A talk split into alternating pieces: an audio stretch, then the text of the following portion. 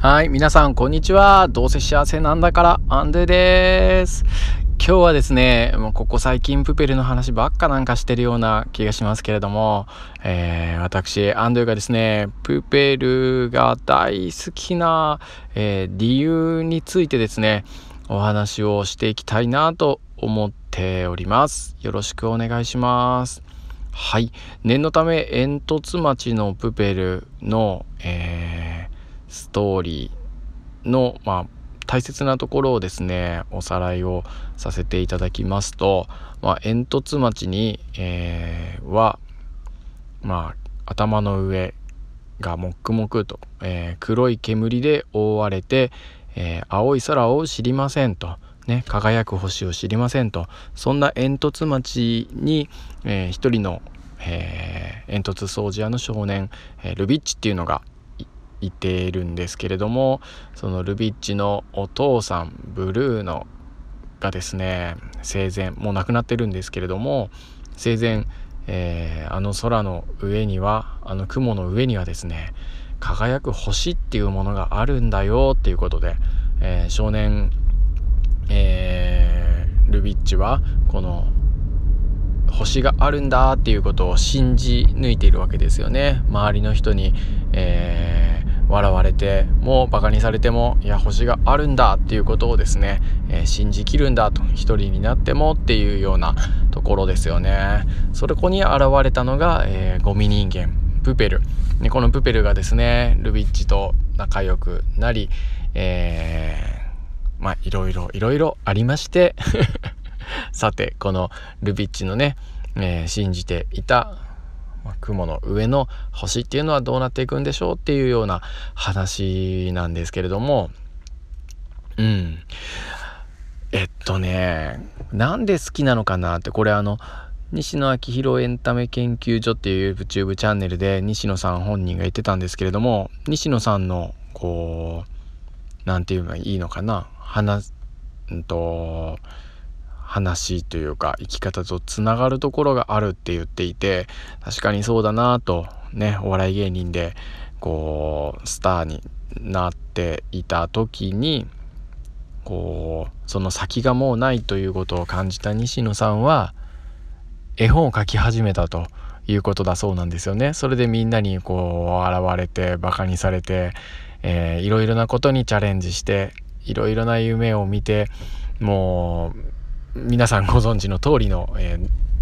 超かっこいい生き方なんですけどもそれでめちゃくちゃ笑われまくったとバカにされまくったと誹謗中傷 ねいろんなことを受けながらも、えー、信じ抜くんだっていうことでもう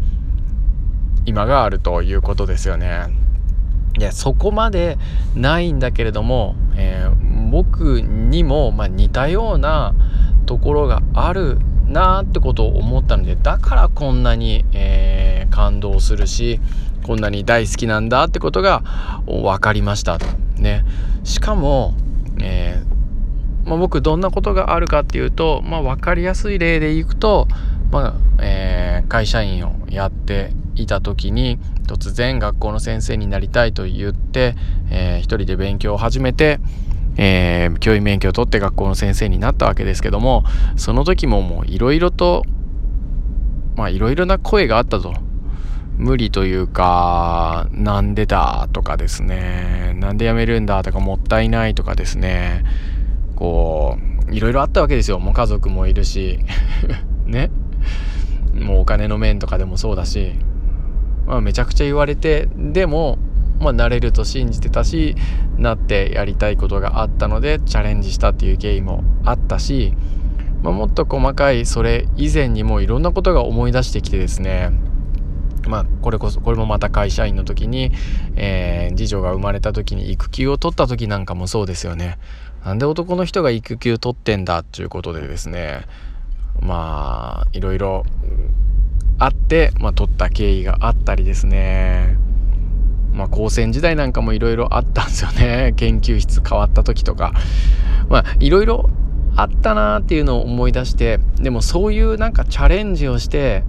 ただ自分がチャレンジをしていて何にも迷惑かけてないのにすごく苦しんだ経験って誰でもあるはずじゃないですか。ね。はみ出すはみ出し物になるのってめちゃくちゃ、えー、勇気がいるし、えー、エネルギーがいるし、えー、なんだろう、まあ、そういった大変なことがあると。そのようなことを変えたいなと思っていて小学校の先生になっているのでそれをすごく応援してくれている全力で応援してるストーリー。だからこそこの煙突町のプペルのこの話がやっだから超好きだったんだなってことに、えー、気づきましたっていう そういうことです。はい。今日はもうそれが言いたくて、えー、皆さんもですね、こう、夢を持つことを諦めていませんかって何かにチャレンジするのにこうためらってませんかっていうことですよね。こう大人がためらったり自分に蓋をしたり本当に生きたい生き方やりたいことにこう向かっていかないだったら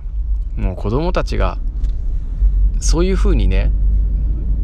学んじゃいますよっていうふうに思うので、えー、僕たち大人は先生はねいろんなことにチャレンジを自らして、えー、行く姿を見せてあげてほしいし学校の中での、えー、いわゆる今の学校だとはみ出し物って言われたりこう自分に正直に、えー、やりたいことをやっている子とかいろんなね学校のルールに疑問を持って自分なりのこう反発をしたり疑問を投げかけたりそれらのね、あの行動を見せたりしてくれてる子たちをね全力で応援していきたいなという、えー、決意が新たになっている最近でございます。ね、子供たちもそれを知っているのか感じているのかよくわからんですけどなぜかこうプペルのことがやっぱ大好きになっているのでね不思議だなーなんて思いますけどうんやっぱ子供は感じるのかなって思いますよね。うん、まあそんなことを最近思っております。週末ですね、もう土日はまあ思い切り、えー、家族で、えー、子供たちと、えー、一緒に過ごしたいなと思っております。次女がもうすぐ誕生日なのでですね、この土日に、えー、親戚のみんなと誕生日パーティーなんかやれる